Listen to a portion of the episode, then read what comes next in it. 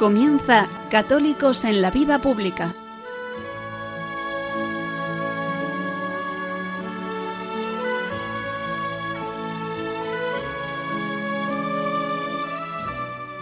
Un espacio dirigido en Radio María por Luis Zayas.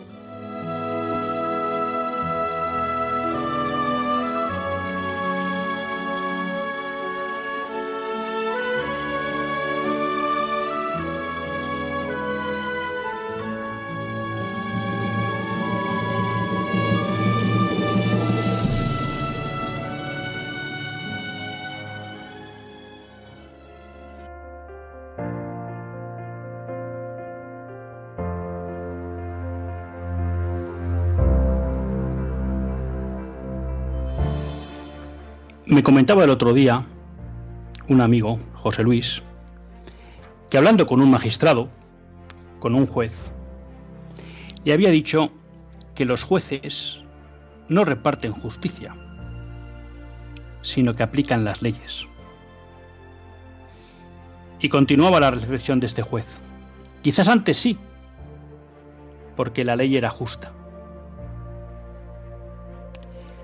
Me parece una interesante reflexión de una de las causas más profundas de la modernidad hoy.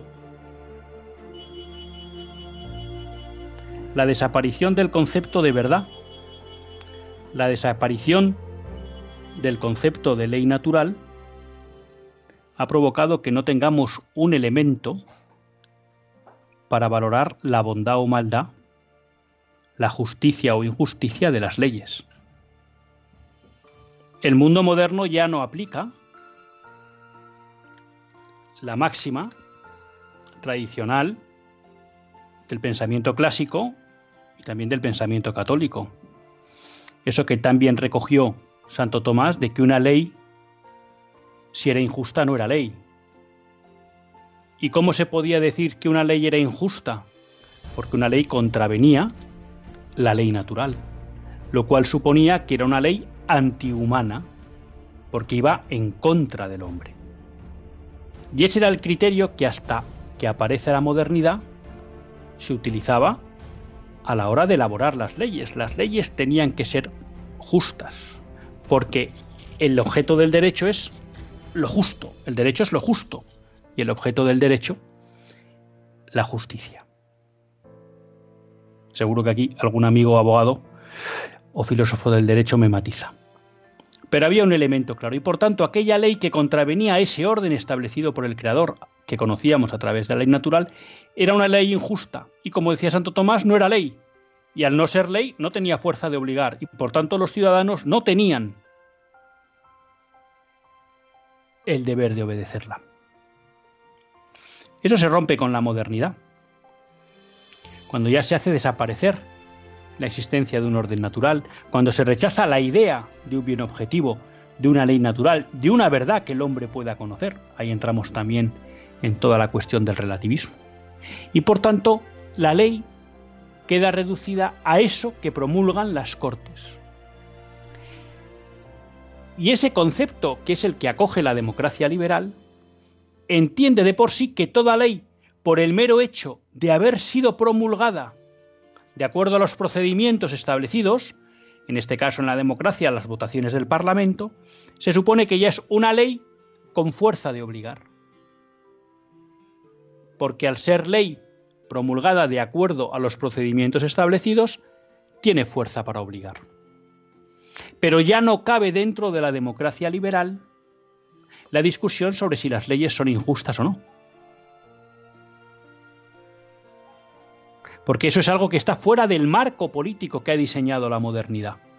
Por supuesto, los católicos, incluso aquellos que respetan el pensamiento clásico, tanto filosófico como político, claro que se preguntan si las leyes son justas o injustas, porque tienen un elemento de comparación, pero ya estamos jugando en un campo de juego distinto al de la democracia liberal al de la modernidad. Que en el fondo es el campo que marca San Juan Pablo II cuando, si no recuerdo mal, en Centésimos Annus nos dice, una democracia que no respeta los principios fundamentales, que no respeta la dignidad del hombre, no es una democracia. ¿Por qué? Claro, porque un sistema de gobierno que no reconoce el bien, que no reconoce la verdad objetiva, al final lo que se convierte es en una tiranía, no en una verdadera democracia. Por tanto, creo que este juez acertaba mucho cuando hoy lo que nos decía es que los jueces aplican las leyes. Y como no hay impedimento para leyes injustas, él dice los jueces no hacen justicia, aplican las leyes. Y eso es lo que nos encontramos muchas veces en nuestro mundo de hoy. Que hay leyes que no hacen justicia a la defensa de la vida. Que hay leyes que no hacen defensa a la verdad, que no hacen justicia a la verdad de la familia. Que hay leyes que no hacen justicia a la verdad de la libertad de educación. Que hay leyes que no hacen justicia a la libertad que debe tener la Iglesia para realizar su labor evangélica que hay leyes que no hacen justicia al derecho a la propiedad privada que toda persona tiene, que hay leyes que no hacen justicia al derecho de libertad de asociación que tienen todos los hombres. Y podríamos seguir en lo que ha sido la configuración del ordenamiento en esta España durante los últimos 40 y 50 años, en la que muchos derechos naturales del hombre han sido conculcados. Y que muchas veces esas personas que ven esos derechos conculcados no encuentran defensa en los tribunales, no tanto por culpa de los jueces, como por culpa de los legisladores, que han elaborado y promulgado leyes injustas, que los jueces se ven obligados a aplicar, lo cual no excluya que en situaciones graves no, no tengan el derecho a la objeción de conciencia, aunque yo creo que no sé si se lo reconocería el Estado. Pero fíjense, yo me atrevo a dar un paso más en la reflexión que nos hacía este juez a este amigo José Luis. Porque él decía, los jueces no reparten justicia, ya no por lo menos, sino que aplican las leyes yo me atrevería a decir que a veces ya ni eso.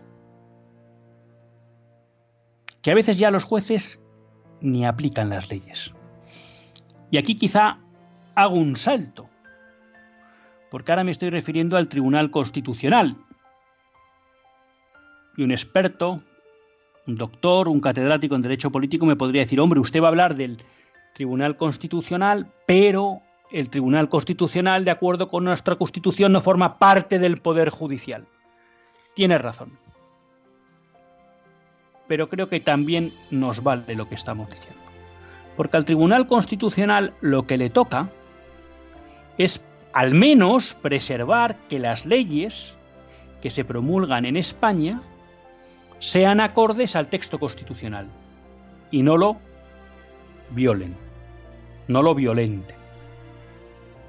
Claro, cuando, como decíamos en el programa pasado, nos encontramos con que hay un tribunal constitucional que lleva 10 años, 10 años, sin resolver el recurso de inconstitucionalidad sobre la ley del aborto de José Luis Rodríguez Zapatero, pues estamos ya no ante un tribunal que no hace justicia, que además desde este punto de vista no le correspondería nunca al Tribunal Constitucional, sino estamos ante un tribunal que ni siquiera quiere aplicar la legalidad en la parte que le corresponde, que es en valorar si esa ley del aborto es acorde no ya a la Constitución, que no lo es, sino a las propias sentencias del Tribunal Constitucional.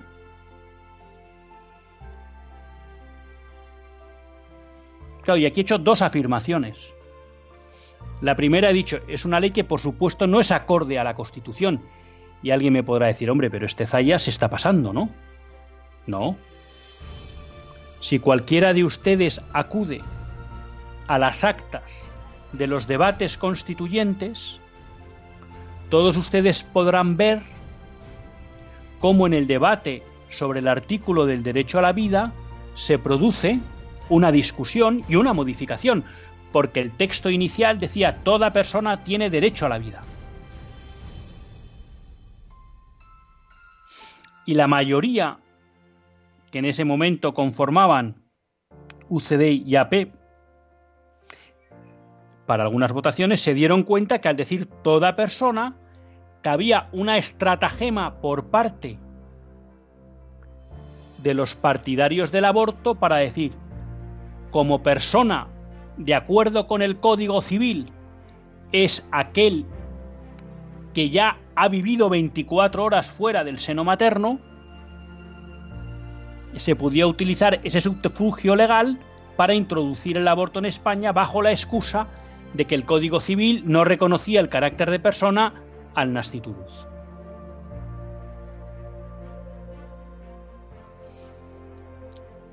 Y ante esa debilidad que se veía en la redacción de toda persona tiene derecho a la vida, para impedir la introducción del aborto, y a propuesta del parlamentario Mendizábal de AP, y es más, de Vizcaya, de mi tierra, bueno, lo que se propuso es que había que cambiar el término y hablar de todos tienen derecho a la vida. Para que quedara claro que en ese todos estaba incorporado el nasciturus. Por tanto, cuando en 1985 el Tribunal Constitucional nos suelta un rollo de sentencia,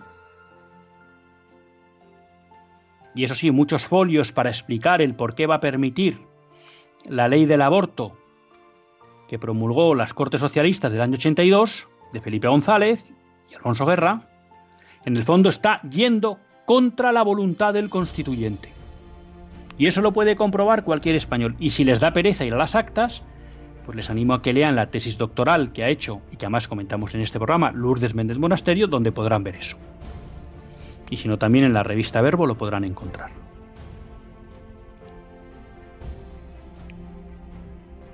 Por tanto, ya la ley del 85 es contraria al deseo del constituyente, expresado de acuerdo con los criterios de la democracia liberal en una mayoría en la votación.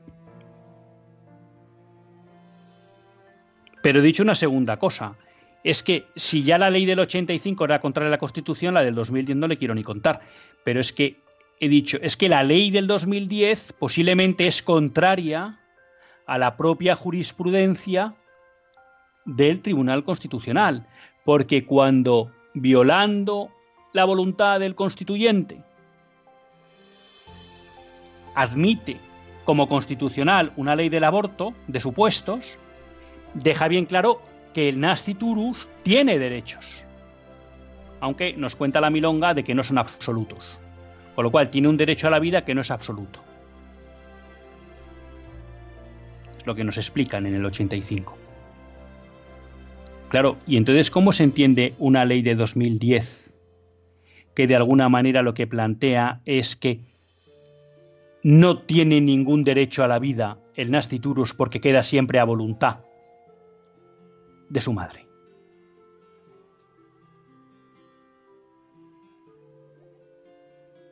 Quizá este segundo elemento es el que explique por qué el Tribunal Constitucional lleva 10 años negándose a hacer su trabajo.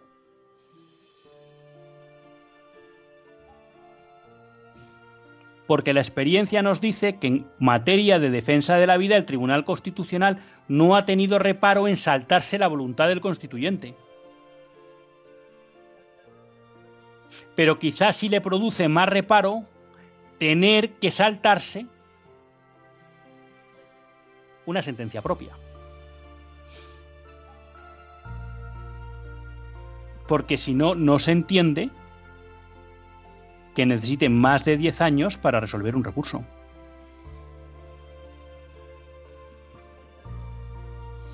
Da la sensación que aquí lo que están pesando sobre el tribunal es más que su papel de aplicar en este caso la Constitución para valorar la constitucionalidad o no de las leyes, fíjense que no digo la justicia, eh, digo la constitucionalidad o no de las leyes, pero que están pesando factores políticos. Porque a lo mejor de acuerdo con esa sentencia debería decir que no es constitucional la ley de 2010, pero a lo mejor no hay valor para contravenir al poder ejecutivo y al poder legislativo, cuando ese es el papel que debería cumplir el Tribunal Constitucional.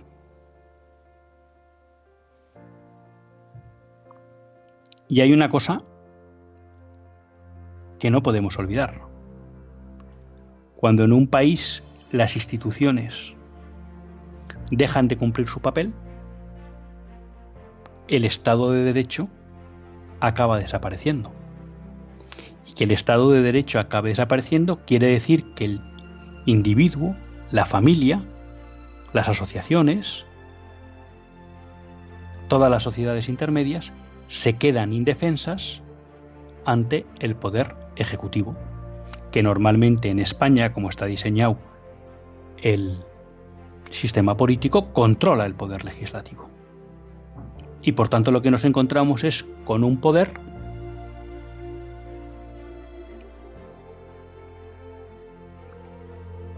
sin contrapoderes, con un poder sin control. Que eso es lo más cercano a la tiranía. Por eso duele tanto que el Tribunal Constitucional lleve 10 años sin cumplir su función en una materia tan clave para la salud de un Estado de Derecho como es la defensa de la vida.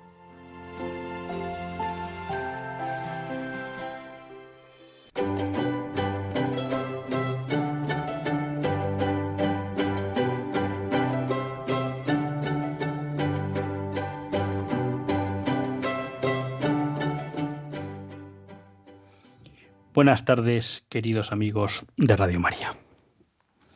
Un lunes más volvemos fieles a la cita con todos ustedes en los estudios centrales de Radio María. Un lunes más para hacer este programa, Católicos en la vida pública. Un programa que, como todos ustedes saben, quiere ser una reflexión pausada sobre la actualidad nacional e internacional. Y una reflexión que tratamos de hacer siempre desde la óptica del magisterio de la Iglesia y su doctrina social. Una Iglesia que no nos cansaremos de repetir, que es madre y maestra. Y un lunes más tiene la suerte de compartir esta hora de radio con todos ustedes Luis Zayas, que es quien, quien les habla, y a quien le toca corregir una parte de esta entradilla, porque les he dicho que ya estábamos en los estudios centrales de Radio María, porque es algo que uno ya casi tiene automatizado, y también en el fondo es la expresión de, un deseo, ¿no? de poder volver a estar en, el, en, los estudios centrales y poder hacer el programa de una manera más típicamente radiofónica, pero eh, no, seguimos haciendo el programa desde casa.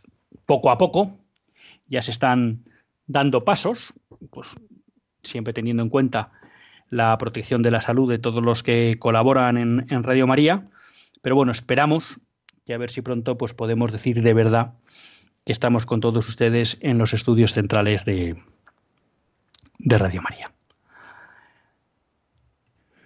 Muchos son los temas que, que traigo hoy. Quizá un poco deslavazados, pero que también un poco tratando de mantener esa estructura que queremos hacer siempre, que salvo que haya una cuestión vamos a llamar, de actualidad, ¿no? Pues al menos siempre tratamos de abordar cuestiones en la línea de los cuatro principios eh, no renunciables, no negociables, decía Benedicto XVI, no renunciables, eh, los denominaba José Francisco Serrano, eh, que son la vida, la familia, la educación y la libertad de la Iglesia y el bien común. Empezábamos la entradilla, bueno, con esta reflexión un poco, entre comillas, filosófico-jurídica, ¿no?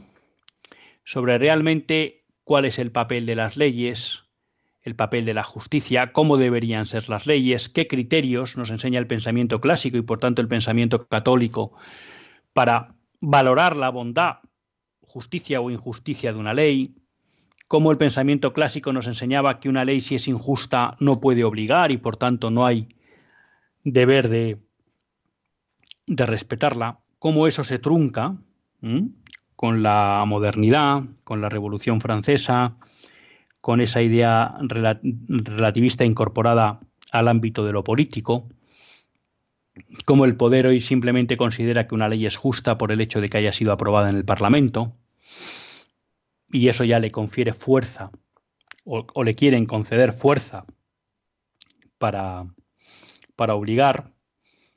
Aquí aparece toda una cuestión de la objeción de conciencia que la hemos tratado alguna vez, pero que hoy no entramos. Y todo esto era referido a lo que quizá es el escándalo mayor, eh, que uno de los escándalos mayores que estamos viendo en los últimos tiempos es la inacción del em,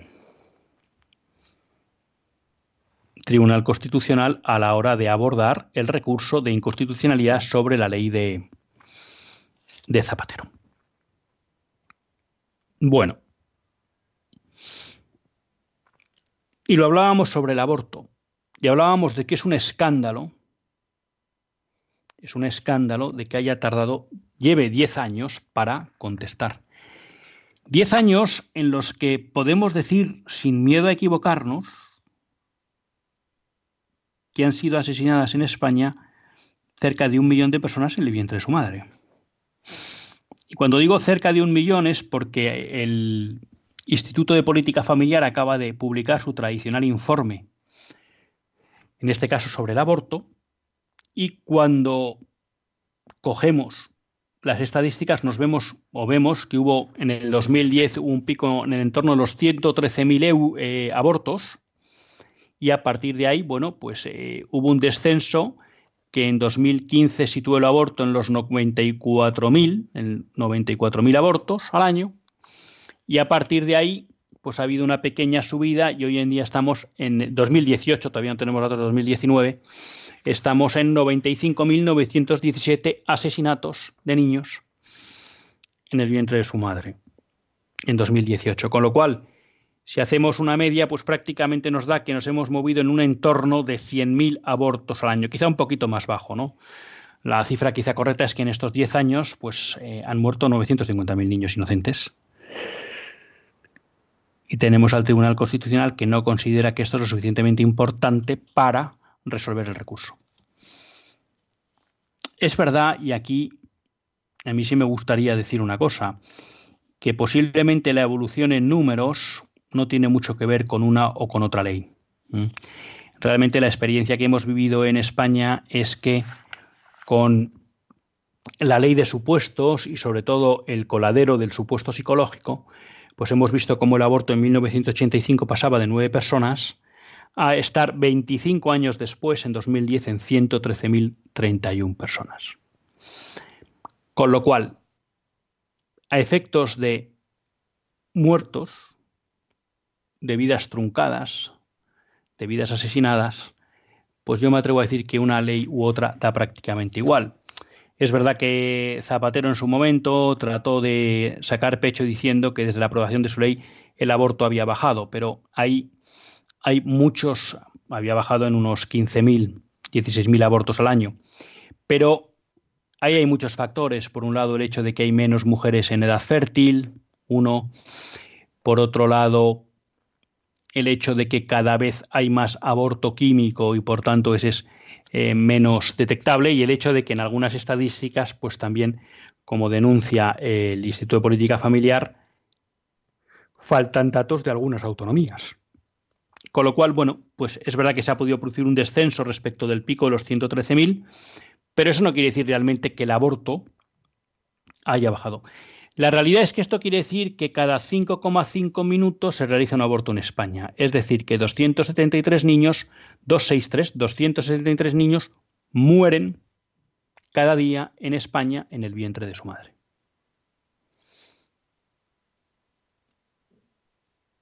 Claro, yo les animo a que, a que busquen en la página del Instituto de Política Familiar o si no en el blog de la Cigüeña de la Torre, que también lo ha, lo ha colgado la cigüeña de la torre el dato. Entonces, cuando yo les decía que realmente los, los, los datos absolutos engañan, es que la tasa de aborto por mujer, por mil mujeres, entre 15 y 44 años está en el 11,12, cuando en el 2010 estaba en el 11,49, es decir, que apenas ha bajado y lleva incrementándose desde 2015 de forma ininterrumpida. ¿Mm? Por tanto, la tasa por cada mil mujeres entre 15 y 44 años sigue en ascenso y está prácticamente igual, prácticamente igual que en 2010, a pesar de que el número absoluto de abortos haya descendido. ¿no? Por tanto, ahí vemos que realmente no se está produciendo una reducción del aborto en España. Otro dato que me parece interesante resaltar, somos el tercer país de la Unión Europea con más abortos. Francia va a la cabeza con 200.000. Alemania, que nos duplica en población 100.000 y nosotros 94.000. Luego Italia 80.000 y Rumanía 56.000. Pero claro, en Rumanía aquí tenemos, bueno, pues todo lo que es el pasado comunista. Yo alguna vez he tenido la oportunidad de hablar con alguna persona sobre lo que era el aborto en Rumanía y realmente bueno, pues en la época comunista era tremendo. Entonces ahí se ha producido una desmoralización de la sociedad que prácticamente eh, no tiene ningún reparo ético contra el aborto, digo, por comparar lo que es con población, ¿no? Pero España, que es el 10% de la Unión Europea en población, pues tiene el 12% de abortos. Otro dato que me parece interesante señalar es que prácticamente el 56% de los abortos se producen en Cataluña, Andalucía y la Comunidad de Madrid. Mm. Luego la comunidad valenciana y a partir de ahí, bueno, pues baja. Aunque, bueno, pues es, es, un drama, ¿no? ¿Qué es muy importante decir también? Pues que el aborto se ceba en las menores y en la inmigración. Por tanto, aquí también tenemos que decir, si ya el aborto es dañino, bueno, es mortal para el niño que van a hacer, y es súper dañino para la madre y todo lo que supone el, el síndrome posaborto, bueno, pues además ataca a las, a las mujeres más vulnerables, más débiles, que son las que están en, en edad joven, ¿no? Y las inmigrantes. Con lo cual, una vez más, se ceba todas las injusticias al final ¿eh? y esto es una cosa que el marxismo cultural esconde siempre, todas las injusticias al final se acaban cebando más con los más, con los más débiles, ¿no? Y eso es la, la pena de todo esto, además, ¿no? Que además de la injusticia que se comete con el niño que no nace, ¿eh? pues ataca a los, a los sectores más, más vulnerables. Lo que sí se ve, y esto también yo creo que es importante, es que en los datos recogidos, ya digo que el, IPF dice que hay algunas comunidades que no han reportado bien, se está produciendo un cambio en la tipología del aborto. Se está reduciendo mucho el aborto quirúrgico, ha descendido casi en 30.000 entre 2010 y 2018, entre 30.000 abortos, y en cambio lo que se ha disparado es el aborto químico, ¿no? Los registrados, que hay mucho aborto químico no registrado y estamos hablando ya de que hemos pasado en ocho años de 6.000 abortos químicos registrados a 21.950. Por tanto, se está produciendo un... Lo cual quiere decir que en España uno de cada cinco embarazos acaba en aborto. Uno de cada cinco abortos. Veíamos el otro día que España tenía el mayor saldo vegetativo negativo de su historia, desde que existen datos que era 1940. ¿Mm? Y a pesar de eso, eh, bueno, pues cometemos la burrada de asesinar, de no dejar nacer a un 20% de los niños que nacerían en el año, ¿no? Y eso es una tasa que cada vez es mayor. Claro, como de alguna manera los embarazos se van, van reduciendo y el aborto se mantiene estable, pues cada vez pesa más sobre el nacimiento. Cuando yo les decía que el aborto se ceba en los menores, más del 50% de los abortos, el 53%, es realizado por mujeres menores de 30 años. el 10% de todos los abortos es en niñas menores de 20 años. Fíjense, hay más de 9.800 niñas menores de 20 años que abortan en España al año. Y otras 41.000 entre 20 y 30. ¿Mm? Bueno, pues esto es, es un drama, ¿no? Tres de cada cinco niñas adolescentes abortan. Menores de 20 años abortan. Fíjese lo que es eso, llevar ya esa carga para toda la vida, que solo se resolverá, y ahí está el proyecto Raquel, si realmente somos capaces de que esas mujeres se encuentren con Cristo. Porque la experiencia que demuestra de las mujeres que atienden a estas mujeres que han abortado es que no son capaces de perdonarse. Y eso son cosas que nunca se cuentan, pero que están ahí. Y cuando, por ejemplo, a través del proyecto Raquel son capaces de encontrarse con Jesucristo, son capaces de perdonarse, pero si no, son vidas realmente que quedan tocadas para el resto de su existencia. Y es uno de los grandes dramas ocultos sobre el aborto.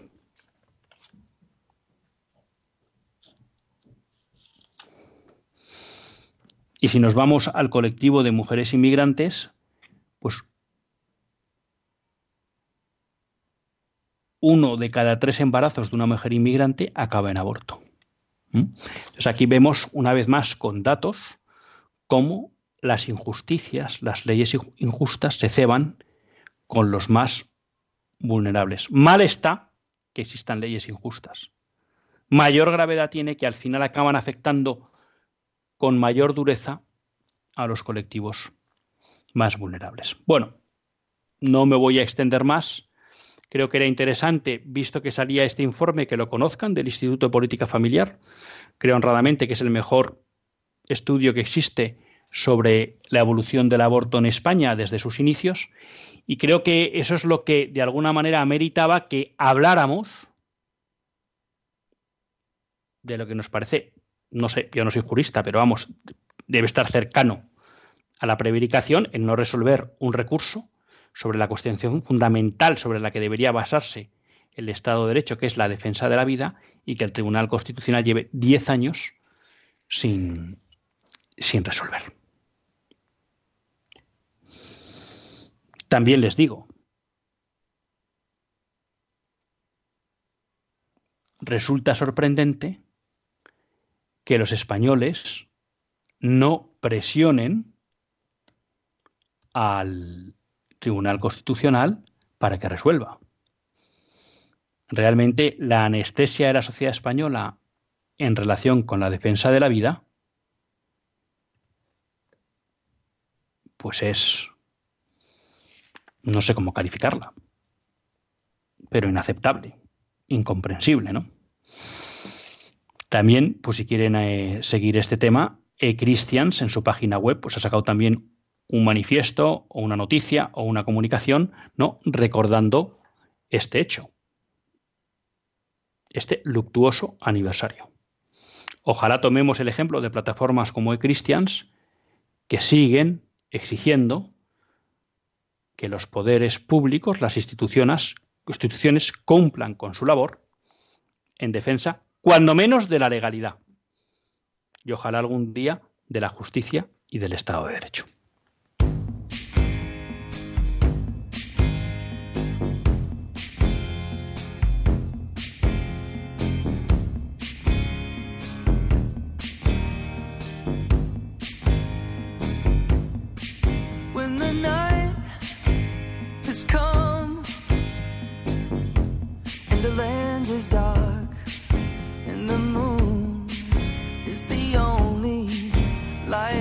see.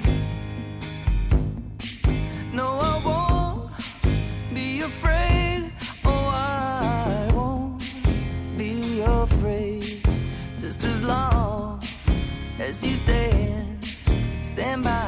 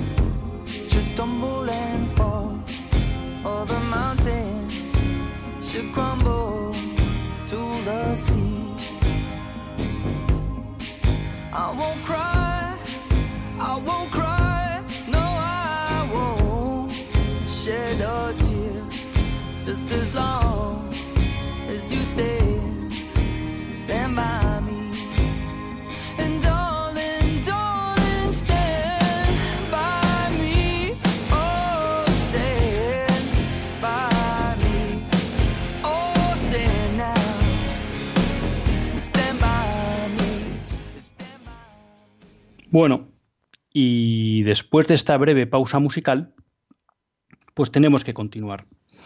Y si la verdad que Sor Lucía nos recordaba en esa carta que Monseñor Cafarra, Cardenal Cafarra, eh, muchas veces hizo pública, ¿no? Cuando él le escribió con motivo del encargo que le había dado San Juan Pablo II de instaurar el Instituto de la Familia San Juan Pablo, bueno, Juan Pablo II en esos momentos, ¿no? Y cómo, bueno, pues Sor Lucía de alguna manera le animaba en el empuje y el desarrollo de esa obra porque decía que la batalla final sería la de la familia, ¿no? Que la batalla final entre el maligno, el demonio y nuestro Señor Jesucristo sería la familia. Y eso es algo vamos que viendo, que vamos viendo permanentemente, ¿no? Porque el aborto no deja de ser un elemento nuclear de la familia. Porque el aborto es destruir la maternidad, destruir la maternidad es destruir la familia. Porque la familia es una institución diseñada para acoger la vida. Si la familia rechaza la vida, la familia se autodestruye. ¿Cómo va a caber la ayuda mutua entre dos cónyuges que rechazan el don de la vida?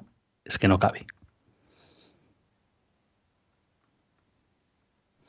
Pero esa batalla contra la familia, junto con el tema del aborto, bueno, pues tiene otro frente, que en el fondo es el mismo, pero que nos gusta diferenciarlo, que es el de la ideología de género.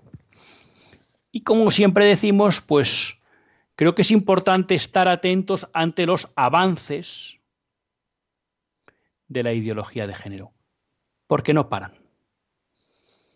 Y para muestra, un botón.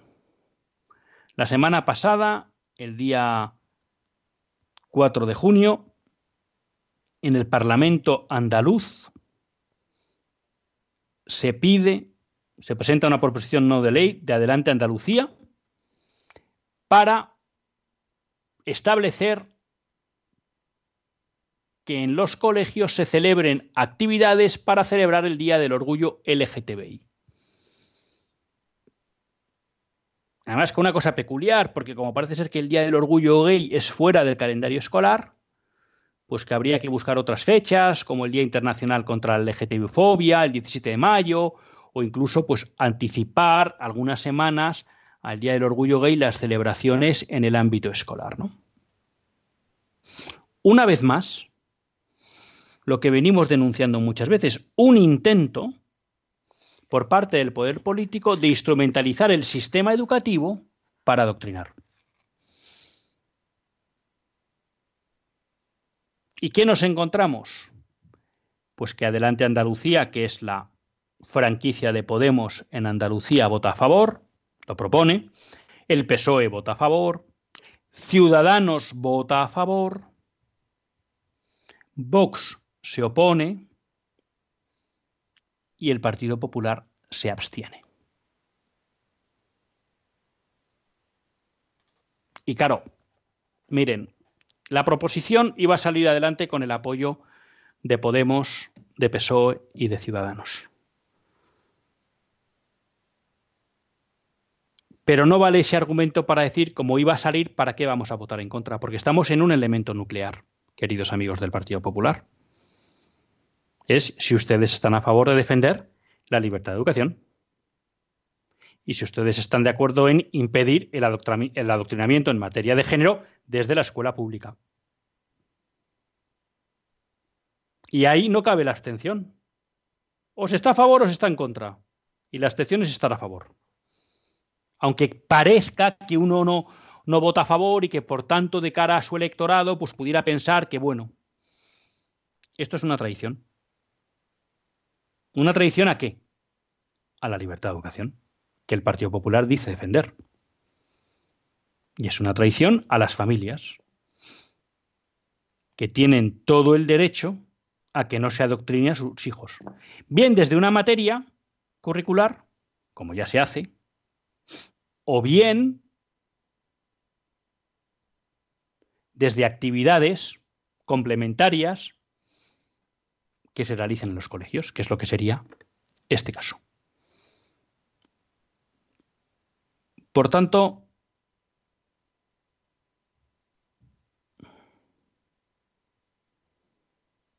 cuidado. Porque una vez se ve que en este caso Vox es el verso suelto, sin duda, y hay que reconocérselo, pero como la mayoría de nuestros partidos favorecen la implantación de la ideología de género en las mentes de nuestros hijos y en las leyes. Luego es curioso porque parece que Ciudadanos también hace crítica a la propuesta no de ley, pero vota a favor, ¿no? Y creo que también es bueno saber dónde está cada partido. Y por tanto vemos que cuando la ideología de género trata de avanzar, no encuentra oposición ni en Podemos, ni en PSOE, ni en PP, ni en Ciudadanos. Y esto es grave, porque están jugando con el futuro de nuestros hijos. Están jugando con la felicidad de nuestros hijos porque lo hemos dicho muchas veces, la sexualidad forma parte nuclear de la persona. Y transmitir una visión equivocada de la sexualidad o de lo que debe ser su vivencia es poner camino seguro para la infelicidad.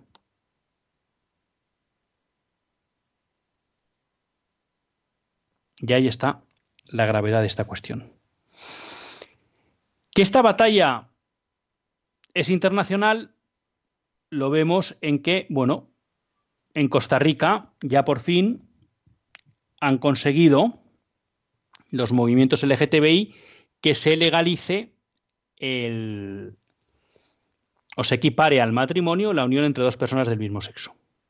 Y aquí vuelve a ser curioso, es el primer país de Centroamérica que da este paso, y vuelve a ser curioso el sistema que están utilizando muchos movimientos LGTBI, que al ver que en determinadas cámaras legislativas todavía predomina el sentido común y la visión natural de la familia, y por tanto no son capaces de que se promulguen leyes que autoricen, que equiparen la unión entre dos personas del mismo sexo al matrimonio, utilizan la vía jurisdiccional. Y normalmente lo que tratan es o bien acudir al Tribunal Constitucional de turno o al equivalente, y es lo que ha pasado en,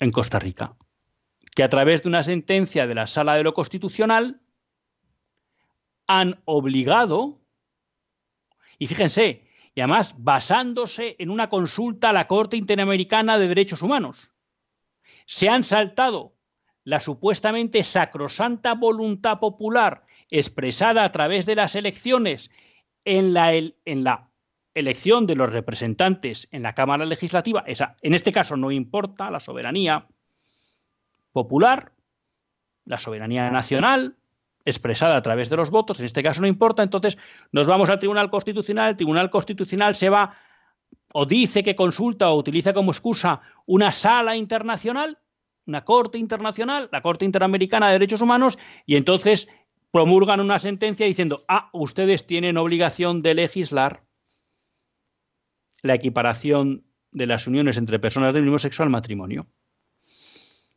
Por tanto, vemos cómo los colectivos LGTBI utilizan todas las vías. Si consiguen que la población vaya en esa línea, o no ya la población, sino los políticos del legislativo, pues ahí se quedan.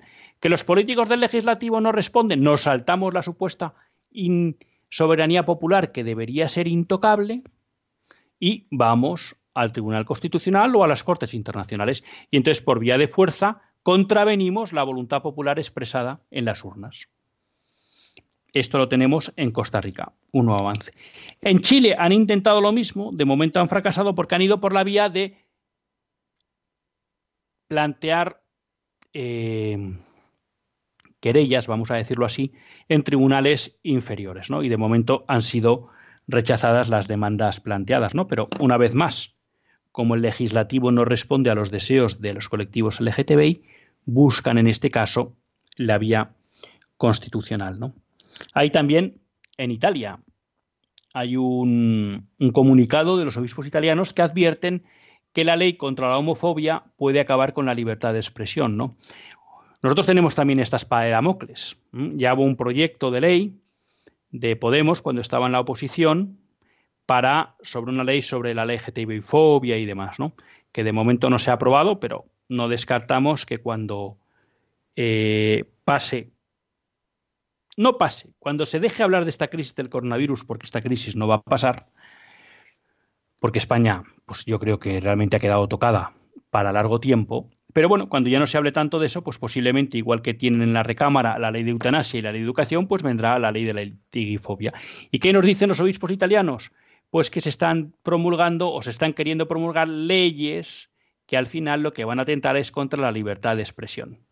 Pero contra la libertad de expresión, no en un sentido eh, solo relativista, sino en especial contra la libertad de expresión de aquellos que quieren defender la antropología que se deriva de la naturaleza del hombre y eso afectará también en buena medida la libertad de la Iglesia para expresar su visión sobre el hombre y sobre la sexualidad, para cualquier persona de sentido común.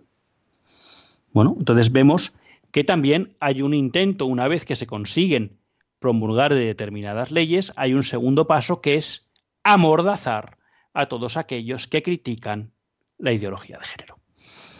O sea que ya ven ustedes que esa sacrosanta democracia, ese permanente eh, referencia a la libertad que les gusta mucho a los promotores del marxismo cultural, cuando ellos tienen el poder, deja de ser interesante y ya pues la libertad es solo para los que piensan como ellos. Es algo, algo clásico. Claro, en relación con esto, eh, sí me parece interesante el hecho de que ha salido denunciado en alguna plataforma mm, de internet, no, me acuerdo si fue en Infocatólica o en Religión en Libertad, como Disney ya ha realizado una primera película en la que los, una película para niños, una, una película animada, en la que los protagonistas ya eran una pareja LGTBI. ¿Mm? Por tanto, yo también quiero aprovechar este programa para que tengan mucho cuidado con los contenidos que dejan ver a sus hijos. ¿Eh? Me refiero en especial a las series de adolescentes, pero ya también en las teóricas películas para niños, que no son neutras y que en muchos casos, bueno, pues sirven para inocular la ideología de género. Y yo les, eh, les recomiendo a todos que busquen un artículo en relación con esto que me pareció muy interesante de Pablo Ginés en Religión en Libertad, en la que transmitía su experiencia de educar sin televisión. Yo creo que esto es una reflexión que todos los que tenemos hijos de, me atrevería a decir, de 25 años para abajo, pero vamos, si les parece excesivo, de 15 años para abajo, eh, yo creo que es una reflexión que hay que hacer. Y es que hay que educar sin televisión. Y entonces siempre hay quien piensa, bueno, y entonces, bueno, educar sin televisión, como bien explica Pablo Ginés, no quiere decir que sus hijos no vayan a ver una película. Pero en primer lugar, la televisión es dejar abierta una puerta de entrada perfecta para todos aquellos que quieran entrar en la mente de sus hijos. Porque la televisión es fácil de poner, y hoy en día prácticamente en cualquier momento puede entrar un contenido contrario a los principios morales en los que ustedes quieran educar a sus hijos. Por tanto, lo mejor es que no esté la televisión, porque eso además redundará en no caer en la tentación fácil de vamos a ver la tele, sino tener que estar en familia, charlando, jugando, hablando. Y eso también es bueno para el matrimonio, ¿eh? no solo para los niños. Y sobre todo cortamos una puerta de entrada privilegiada para aquellos que quieren meterse en la mente de nuestros hijos. Y a partir de ahí, claro que se pueden ver películas, claro que es interesante ver cosas con nuestros hijos, pero como dice él, Solo hay un ordenador, lo vemos todos juntos, todos discutimos y elegimos qué película queremos ver y por tanto también las cosas se ven en familia y siempre con el control de los padres. Me parece, búsquenlo, Pablo Ginés, Educar en, sin televisión, en religión en libertad, cuenta su experiencia. Y me parece que es digno de que hagamos una reflexión. Luego habrá quien diga, bueno, pero entonces es que cuando vayan a casa de no sé qué es que se van a volver tontos con la tele. Pues sí, pues es posible que se vuelvan tontos con la tele, no pasa nada. Yo se lo digo por experiencia propia. Luego vuelven a casa y no la echan de, menos ni un minuto. Y sí, ya a lo mejor van a casa de los abuelos o de un primo y están encantados de ver la tele, pues normal, porque es una cosa atractiva, porque es bonito ver dibujos y tal. Pero cuando vienen a casa no la echan nada de menos. Y como el 95% del tiempo de su vida se lo pasan en casa, pues entonces no pasa nada porque el 5% vivan nubilados por una tele que ven en casa de otro. Es que no pasa nada. Pero es que, repito, además, eso no es impedimento para que en su casa, pues desde un ordenador, eh, pues puedan ver, o desde una proyección de cine, pues puedan ver películas con ustedes. No estamos diciendo no al audiovisual. Estamos diciendo no a la televisión, que es muy distinto. Y por supuesto, en esto entra también lo que sea el acceso indiscriminado a tablets y móviles. Porque si ya Disney nos cuela cosas, y muchas, no quiero ni pensar a lo que pueden acceder nuestros hijos, ¿eh? cuando tienen un acceso no controlado, y es muy difícil controlarlo siempre. Hablaba ayer, eh, eh, ayer no, perdón, el viernes pasado estaba con la madre Rocío del colegio de mis hijas, ¿no?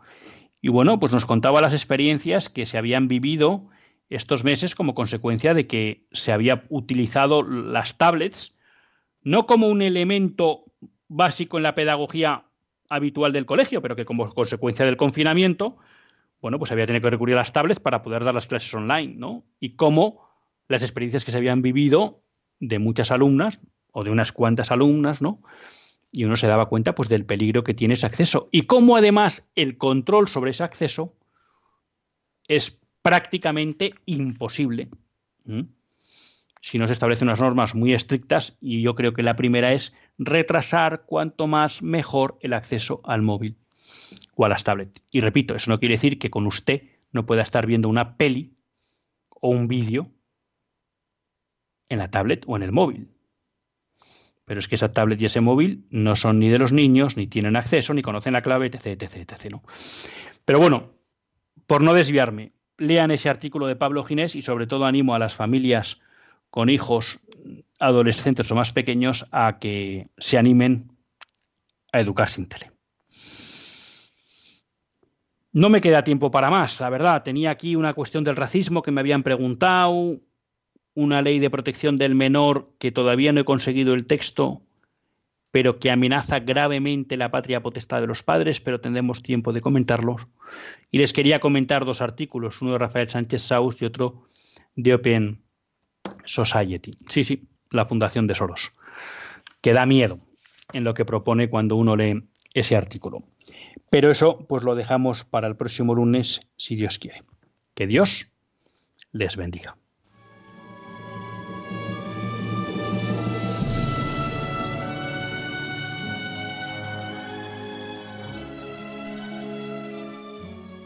Así concluye Católicos en la Vida Pública, un programa que dirige Luis Zayas.